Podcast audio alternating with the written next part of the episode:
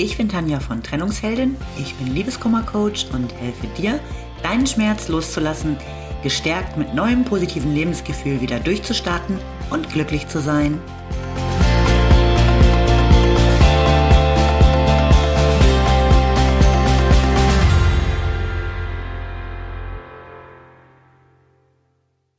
Hallo, schön, dass du wieder da bist. Heute ist Heiligabend und für mich somit genau der richtige Tag, um mal über Erwartungen und Kompromisse zu sprechen. Denn gerade das Fest der Liebe ist oft bei vielen eher das Fest des Streits und der Tränen. Aber warum ist das eigentlich so? Ich glaube, zum einen liegt es daran, dass wir komplett mit der ganzen Familie tagelang aufeinander hocken. Da kommen Konflikte, denen man den Rest des Jahres erfolgreich aus dem Weg gehen konnte, schnell mal auf den Tisch. Und wir sind natürlich oft auch viel empfindlicher. Vielleicht haben wir den ganzen Tag in der Küche gestanden, um ein tolles Weihnachtsmenü für die Lieben zu kochen, nachdem wir die Wochen vorher mit der Jagd nach den passenden Geschenken und dem Dekorieren des Zuhauses mehr als nur Teilzeit beschäftigt waren. Und eigentlich sind wir komplett durchgestresst. Aber es soll ja alles perfekt sein. Und wenn dann der Liebste bemängelt, dass die Kartoffeln etwas mehr Salz vertragen könnten, ist das manchmal das letzte kleine Fünkchen, das die Explosion entzündet. Thema wertgeschätzt fühlen und so. Das hat viel mit Erwartungen zu tun. In jedem Weihnachtsfilm sehen wir glückliche Gesichter unter dem Baum und es gibt egal was vorher alles passiert ist, immer ein Happy End. Im echten Leben ist das allerdings nicht immer so. Rational betrachtet wissen wir das natürlich. Genauso wie wir wissen, dass ein Film eben ein Film ist. Trotzdem wünschen wir uns doch ganz tief drin immer das perfekte Weihnachtsfest. Dein Liebster macht dir ein umwerfendes Geschenk statt des eher praktischen Bügeleisens. Die Kinder sind wohlerzogen und benehmen sich selbst beim Essen mal komplett untadelig. Und die Schwiegermutter lobt deinen Kuchen und alle haben sich lieb. Tja, diese Erwartungen erfüllen sich nicht unbedingt.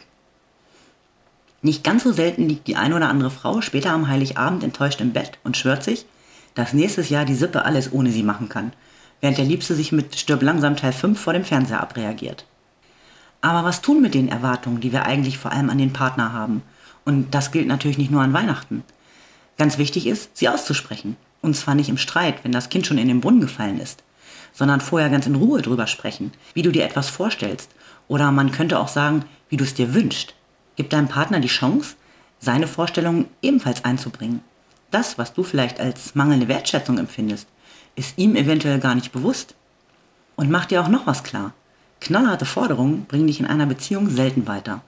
Es geht wirklich vielmehr darum, dem Partner zu vermitteln, was dir wichtig ist und was du dir wünschst.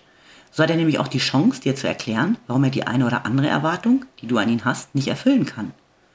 Und das gilt, wie schon gesagt, nicht nur an Weihnachten ganz ehrlich, aus dem eher wortkargen Pragmatiker machst du wahrscheinlich nie den großen Charmeur, der dir jeden Tag Komplimente und Liebeserklärungen macht.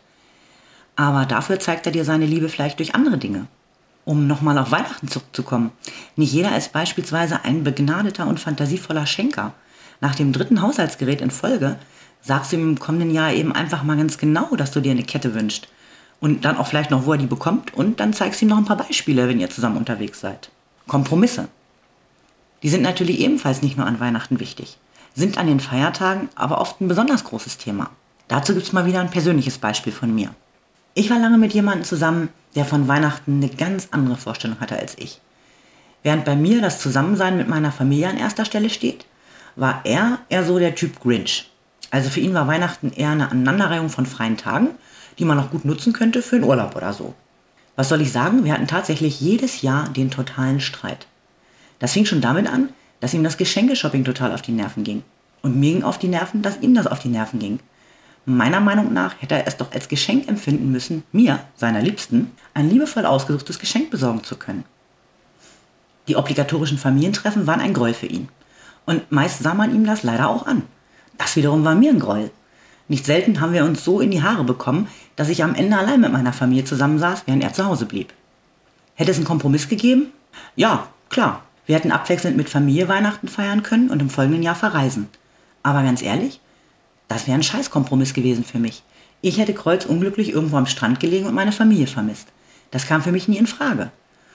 Und da kommen wir zurück zu den Erwartungen. Ich habe trotzdem von ihm den Kompromiss erwartet, Weihnachten zu verbringen, wie ich es wollte. Und am Ende war das einfach für uns beide blöd. Es gibt eben nicht immer Kompromisse, mit denen beide gut leben können. Was hätte denn eine Lösung sein können? Naja, sich vielleicht wieder von so ein paar Erwartungen zu trennen und von dem Gedanken, Weihnachten verbringt man als Paar immer gemeinsam. In unserem Fall hätten wir die Feiertage einfach getrennt verbringen sollen. und stattdessen einen anderen Tag suchen, an dem wir ganz alleine Essen, Bescherung und ein bisschen Romantik zelebrieren. Wäre sicherlich erstmal ungewohnt gewesen, aber durchaus besser, als alle Jahre wieder den totalen Streit zu haben. Und so ist das mit den Kompromissen auch, wenn kein Weihnachtsbaum im Wohnzimmer steht, also den Rest des Jahres. In der einen oder anderen Frage sind immer Kompromisse möglich, bei manchen Themen jedoch nicht. Aber da kann man vielleicht auch mal nach neuen Lösungen suchen, die für beide gehen, auch wenn das bedeutet, sich von alten Denkweisen, Rollenmustern oder Traditionen zu lösen. Wie wünschst du dir deine Partnerschaft? Wie wünschst du dir generell dein Leben? An Weihnachten und dem Rest der Zeit?